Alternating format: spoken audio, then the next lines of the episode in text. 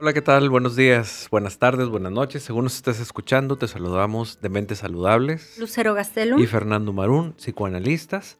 Y como cada semana, tenemos un tema interesante. Y el tema del día de hoy, ¿qué tema? De verdad es, se llama ¿Hasta cuándo está bien que los hijos duerman con sus padres? Este tema es muy común en la consulta, en la clínica es muy común eh, escuchar a papás angustiados y algunos otros papás muy tranquilos porque quizás sientan que no batallan, quizás sientan que es lo correcto y pues siempre esta pregunta está en el aire, ¿no? Desde hasta qué edad se pueden quedar los hijos. Digo, se pueden, se pueden quedar toda la vida, pero se deben de quedar. ¿Hasta dónde es sano? ¿Hasta dónde ya no es sano, hasta dónde está bien, por, entre comillas, por decirlo de alguna manera, o hasta dónde está mal, también entre comillas. Y es algo muy frecuente, es algo muy común.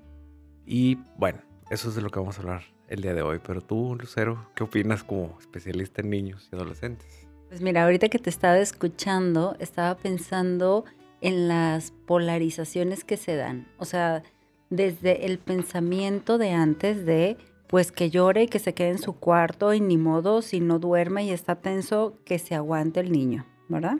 Hasta hoy en día que dicen, pues que duerma hasta que aguante, o sea, hasta que con los papás, ¿no? Hasta que esté grande o adolescente y tampoco, o sea, la parte de estas opiniones polarizadas tenemos que irlas aterrizando, así es, tenemos que irlas aterrizando, pero en cada caso, ¿no? Porque cada familia tiene una situación específica, cada niño tiene un temperamento, una personalidad, traumas distintos y cada papá y mamá o pareja van a tenerlos también distintos. Entonces, bueno, pues vamos a ir platicando como qué aspectos tenemos que tomar en cuenta. Porque, bueno, no podemos decir, a esta edad ya el niño tiene que dormir solo, porque va a haber cosas muy específicas que nosotros no vamos a poder estar determinando, ¿no? Y quiero mencionar aquí que aquí en Mentes Saludables siempre recalcamos, subrayamos eh, el no generalizar. Precisamente como somos psicólogos, psicoanalistas, estamos tratando con los pacientes de manera eh, individual, de manera particular cada caso y cada caso tiene un tiene sus propias características. Entonces, eh, siempre que se generaliza es, a tal edad está bien que lo cambies, bueno, dependiendo la circunstancia y dependiendo de qué persona y dependiendo de muchas cosas. Y por eso invitamos a las personas a que también reflexionen y que tomen en cuenta cuando alguien habla en general, pero también que tomen en cuenta que lo general no te va a acomodar siempre a ti o ciertas cositas te van a acomodar. Y cuando somos papás, pues eh, queremos que nos digan las respuestas o los papás quieren que les digan las respuestas como si hubiera un manual ya específico. Hay conocimiento, hay investigaciones, pero eh, cada caso tendría que ser analizado de manera particular. Y ahorita que dices esto, em, como la parte general, vamos a decir, o sea, hay una línea general, sería una línea base. O sea, eso es lo que se esperaría. Se esperaría que para tal edad entonces el niño dejara el pañal, que para tal edad el niño durmiera en su recámara solo. Y si eso no se cumple, entonces hay que analizar por qué no se cumple, qué es lo que está pasando, cuáles son las particularidades, pero no forzarnos a que ya tiene que pasar. Es que como lo escuché en el podcast de Menses Saludables y dijeron que a los cuatro años ya tenía que hacer esto, entonces ya voy a mandarlo. No, tiene que ser algo muy especial. Y por eso estamos dando como un contexto en donde lo que bien dijiste ahorita, la polarización o el extremo, donde quizás a veces de, bebecito a los dos meses ya quieren que se duerma solo, que pudiera ser y que sucede, o que a los 14 años todavía tengan al, hijo o la hija ahí en medio en la cama de los papás. Esas serían las cuestiones muy extremas, pero el blanco y el negro, y entonces vamos a poner todos los grises, no, no, no todos los grises, vamos a poner ciertos grises para ver un poquito menos general este asunto, ¿no? Y ahorita que decías que, bueno, también el niño de 14 o la niña de 14 está en medio de los papás ahí durmiendo, vamos a tocar un poquito más adelante el, bueno, ¿y de qué depende? ¿Del niño o de los papás? ¿No? Porque muchas veces decimos, es que el niño no se quiere ir a su recámara. A ver, a ver, a ver. el niño o son ustedes? ¿no? Los dos. Ambas partes, claro. Claro, porque estamos interconectados y obviamente si una de las partes quiere o no quiere, definitivamente influye en la otra. Bueno, pues si quieres empezamos platicando sobre lo que se esperaría, o sea, la parte eh, teórica, como bien dijiste ahorita antes de, de empezar a grabar, la parte teórica, ¿qué sería? Lo que se espera, o sea, lo que se espera de acuerdo al pediatra, que el niño puede dormir solo, que los pediatras son los especialistas médicos que ven a los niños. Y bueno, yo he platicado con algunos y me dicen, mira, es que biológicamente el niño a los dos meses puede estar en su, en su camita, en su cunita, en su recámara, con el monitor y no pasa nada. Biológicamente. Biológicamente. Subrayando. Psicológicamente yo creo que no. Entonces, pero biológicamente dos meses. Entonces, estamos pensando que todavía el niño se está o la niña se está despertando cada tres, cuatro horas para su toma de leche y entonces es cansancio para los papás y es llanto para el bebé, en lo que empieza a sentir incomodidad, hambre, llanto, llegan los papás, lo alimentan. Entonces, creo que ahí sería extender un poco más el tiempo, desde mi punto de vista, que es un punto de vista de acuerdo a la clínica, puede no ser el que le atine a todos, o sea que no para todos sea compatible, pero entonces podríamos irnos, ¿sabes qué? Más o menos de los ocho meses al año podemos intentar que duerma o en un lugar distinto, o sea, que no sea tu cama o en el colecho, porque también se puede utilizar el colecho para amamantar al bebé y que sea más descansado para todos, o en su recámara. Pero óptimo, año y medio puede dormir en su recámara sin ningún problema sin ningún problema si no hay otros aspectos, como por ejemplo, el niño tuvo reflujo, el niño sufrió mucho la separación cuando lo empezaron a llevar a la guardería, los papás se están divorciando, tienen problemas, eh, tiene un hermanito o está embarazada la mamá. Entonces, si hay como algunos aspectos que puedan afectar, se puede ir postergando un poquito más la separación. Pero eso ya estamos hablando que depende de los papás, ¿no? Y no del niño. Pues depende en una parte de cómo ha vivido el niño todas estas separaciones y cómo los papás han facilitado o no, porque tampoco hay una regla general. Por, muchas veces me dicen, bueno, ¿y qué necesito hacer para que no, mi hijo no se traume? A ver, a ver. Es que hagamos lo que hagamos, se van a traumar. ¿Por qué? De alguna u otra forma. Sí, porque nuestra intención va a ser buena, va a ser la mejor, pero como los hijos perciban las cosas, eso no lo vamos a poder controlar nunca. Entonces, vas a hacer lo mejor que puedas y ya a tu hijo le tocará ir a terapia y ni modo. Así es, cuando crezca o bueno, eh, de niño también. Pero el niño va a recibir toda la tranquilidad, va a recibir este buen proceso de apego-desapego que se da en la, pues, desde que nace. Y en la medida en que el niño vaya aprendiendo a tranquilizarse solito, sin la mamá, entonces el niño va a poder eh, dormir en su cuarto de una manera tranquila. Y, esto en parte lo puede definir precisamente este ejercicio de apego y desapego en donde el niño va aprendiendo a tranquilizarse estando o no la mamá, dependiendo la etapa y dependiendo la edad. ¿Sí? Pero precisamente hay que revisar este, este proceso en cada caso, ¿no? Porque ahorita escuchándote y hablando de este proceso de separación, me vino a la mente la parte teórica psicológica en donde hay un proceso de separación e individuación. Es decir, para los dos años el niño ya tiene que tener en la mente a una mamá que lo tranquiliza. Entonces, ¿qué querría decir esto? Que entonces durante todo el trabajo de los cero a los dos años, la mamá necesita contener las angustias. ¿Qué quiere decir contener las angustias? Que si el niño llora, lo va y lo tranquilice, que le valide sus emociones, que tengan momentos de juego, que de una otra manera la mamá alimente la parte emocional. Que cuando empiece a separarse por la vida, que el niño cuando llore y regrese la mamá, que la mamá le diga, me tuve que ir, tenía que ir a trabajar, pero ya regresé, mira, aquí estoy, sé que te pusiste triste o sé que estás enojado, de acuerdo a lo que el niño vaya expresando. Entonces la, la dinámica va a ser que en la mente del niño va a haber una mamá que lo va a tranquilizar. Entonces, dos años, el niño ya se va a su recámara Los niños tienen pesadillas, entonces de pronto, o miedos, que ahorita más adelante vamos a platicar de ellos, y entonces se despierta en la madrugada, se despierta asustado y piensa en esa mamá. Si la mamá que tiene en su mente lo ayuda a tranquilizarse, vuelve a dormirse y se queda en su camita. Si no es suficiente, por las razones que sean, no necesariamente es culpa de la mamá, ¿ok? Entonces, si no es suficiente, mamá, mamá, mamá. y si no, va y toca la recámara de los papás, ¿no? Claro.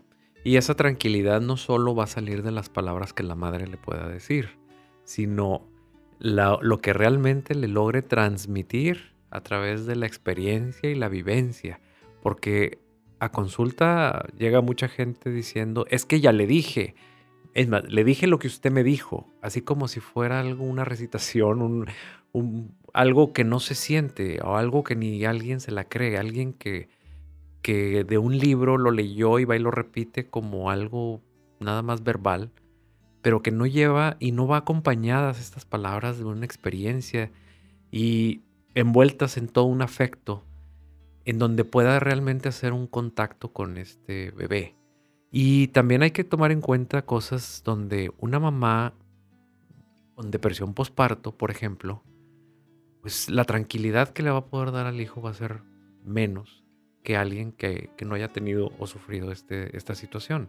Entonces también hay que, hay que tomar en cuenta muchos, muchos factores en no nada más saber qué decirle, sino eso que le estamos diciendo, pues que realmente sea algo que te la creas, algo que lo sientas, algo que sea experiencial y no nada más así como simples palabras o, grandes palabras, pero bien huecas, ¿no? No, y qué bueno que lo comentas, porque muchas veces nos quedamos en lo superficial. Y esta parte, para que el niño realmente integre a una mamá en su mente, son de muchas experiencias, son de tonos afectivos, son de momentos de mucha empatía, muchísima, o sea, de la mamá con el hijo. Y si la mamá por alguna situación como depresión postparto, que en algún podcast vamos a platicar de depresión postparto y demás, em, podemos pensar en que puede haber una pareja que le ayude a la mamá a tranquilizar al niño. Y si no, alguna otra persona, una niñera, los abuelos, alguien que emocionalmente esté disponible para contener a ese bebé que pueda estar pues llorando, hambriento, que se sienta mal. Que se pueda llevar a cabo este proceso de separación e individuación que tiene que ver con que se pueda quedar solito, solita en su cuarto. Pero después de los dos años va creciendo, a lo mejor ya lograron los padres que el hijo durmiera en su cuarto, están felices, están contentos porque ahora sí hay tiempo para la pareja, porque ahora sí hay eh, tranquilidad para poder dormir, dormir más. Pero resulta, como hace rato dijiste, el niño, la niña tiene fantasías, tiene sueños, tiene pesadillas, se asusta de algo y entonces se regresa a la cama. Y ahí, y cuando están más grandecitos, se escucha mucho en la clínica, dos, tres, cuatro años, que el nacimiento de un hermanito, se regresan y después ya no los pueden sacar. Resulta que para que el, cuando el hijo ya tiene esas edades, dos, tres años, cuatro, los papás también ya están muy agotados, muy cansados físicamente, no han dormido, el trabajo, los hijos, etc. Y por comodidad también dicen, mira ya, que se quede aquí porque necesito dormir. Si no duermo en el trabajo, en la oficina, en la empresa, pues voy a estar muy mal y irritable y demás. Y entonces llegan a esta etapa donde, donde se cuestionan y para cuándo sería bueno que nosotros podamos llevar al hijo a, que pueda este, dormirse. O nunca lograron que, fuera, que, pudiera dormirse en su cuarto. Otro de los factores que pudiera ser es la problemática que hay en la pareja. Para poner al hijo en medio o para dejar al hijo en medio, en, medio de los problemas de la pareja, representándolo así, pues es una manera de, pues de no tener tiempo para poder mirarse entre los dos de la pareja y poder resolver o enfrentar las cosas que tienen. Y el hijo o la hija en medio, pues es eh, el mejor de los pretextos porque el hijo va a estar feliz y la pareja va a estar súper justificada y entonces así pueden estar. Y ese pudiera ser un problema por el cual el hijo no se ha ido también. Así es, y que de una otra manera inconscientemente le transmiten esto al hijo y el hijo se pega cada vez más. O sea, el niño no sabe por qué, pero necesita dormir con sus papás, cuando el problema no es de él, es de los papás, ¿no? Y ahorita que te escuchaba, hay problemas que tienen que ver con la pareja y en tanto la dinámica, pero también en la sexualidad. Y el tener al hijo en la cama es el mejor pretexto para no enfrentar la dificultad que tienen para tener una intimidad sexual, ¿no? O sea, que pues es que está el niño, es que está el niño, es que está el niño. Entonces, parte de esto sería revisar cómo están en pareja para saber si hay algo de la pareja que influye en tener al niño ahí, ¿no? Y otro de los factores que también pudiera influir es el miedo a ser papá y el miedo a ser mamá. Eh, no sé cómo hacerle, me da miedo dejar al hijo solo, sola en su cuarto, las fantasías que tienen los papás como papás, de decir eh, qué le puede pasar, si se enferma, si, si, se ahoga y no estoy yo, si entra alguien a la casa y, primero llega al cuarto del hijo. Todas estas fantasías también que tienen que ver con seguridad, como con, con el papá, o algún evento traumático en donde ya haya sucedido algo y el hijo a lo mejor se les puso muy enfermo y no estuvieron y llegaron apenas a salvarlo, rescatarlo, o algo pasó en la casa, entró algún ladrón y se asustaron tanto que ahora son los papás los que temen dejar al hijo eh, solo dentro de, su, propio cuarto y entonces lo mantienen ahí. Otro de los factores que pudiera interferir pues es el, los cambios que sufre un hijo al decir va con los abuelos lo malacostumbran, se duerme con la abuela y luego regresa a la casa y ya no quiere dormir solo, no quiere dormir sola y entonces empieza un desajuste dentro de la dinámica y de la disciplina que pueden llegar a tener. Bueno, y ahí vamos eh, empezando a revisar qué representa para el niño dormir solo, o sea, dormir en su recámara, qué tiene en su recámara. Bueno, y en otro episodio me gustaría que pudiéramos abordar cuáles son las consecuencias para el niño y para los papás de que estén durmiendo todavía en la misma recámara, ¿no? Porque todos estos traumas, todas estas situaciones que los llevan a los papás o que al mismo niño el darle significado de eh, seguridad, protección, de dormir con los papás, yo creo que de una u otra manera hacen que posterguen las cosas. Entonces, yo creo que sería muy interesante en algún punto platicar, bueno, ¿y qué consecuencias? Porque nada más nos dicen bueno, sí, se debe dar este proceso de, de separación-individuación, se debe dar este proceso de que cada quien duerma en su recámara, de que el niño pueda afrontar sus miedos. Pero ¿y si no, qué puede pasar? Bueno, ¿qué te parece y si invitamos a la gente a que escuche este siguiente eh, podcast y hablamos de las consecuencias de, que los hijos se queden a dormir con los padres? Pero mientras vamos a seguir hablando de qué es lo que pudiera eh, Ahorita hablamos, bueno, de la teoría, pero en la práctica, pues la gente no es fácil, definitivamente. Y cada la vida persona. es difícil. La vida es difícil. Lo ideal es que para los dos años el niño pueda llegar a tener eh, su separación, individuación bien instalada y pueda tener de manera ideal quedarse en el cuarto y esto se cumple en muchos casos. Pero la realidad también nos indica cosas, que, que todos estos factores y muchísimos más pueden influir, por eso es importante acudir a, una psicoterapia o un psicoanálisis para ver cuáles son los factores que están afectando para que el hijo no quiera, no pueda, o que los papás de manera consciente o inconsciente estén deteniendo este proceso con pretextos, con eh, justificaciones, etcétera, ¿no? Entonces, ahí es lo que es lo importante que tenemos que ver aquí. Yo pienso, mira, desde los niños hay diferentes hitos del desarrollo, momentos críticos del desarrollo en donde aprox dos años, dos años y medio, tres, dejan el pañal. Y entonces también para los niños pueden tomarlo como algo muy positivo o pueden tomarlo como un momento crítico. Entonces, el niño empieza a dejar el pañal y también puede querer regresar a la cama de los papás. El niño entra al kinder o a guardería y se siente, entre comillas, abandonado, dejado, desprotegido y quiere regresar a la cama de los papás. El niño entra a primaria, seis años, Y primaria es diferente porque kinder los ponen a jugar, a cantar y primaria es sentado, silencio, trabaja, entonces son frustraciones. Y el niño está recibiendo estas frustraciones y también el niño de pronto puede querer regresar a la cama de los papás.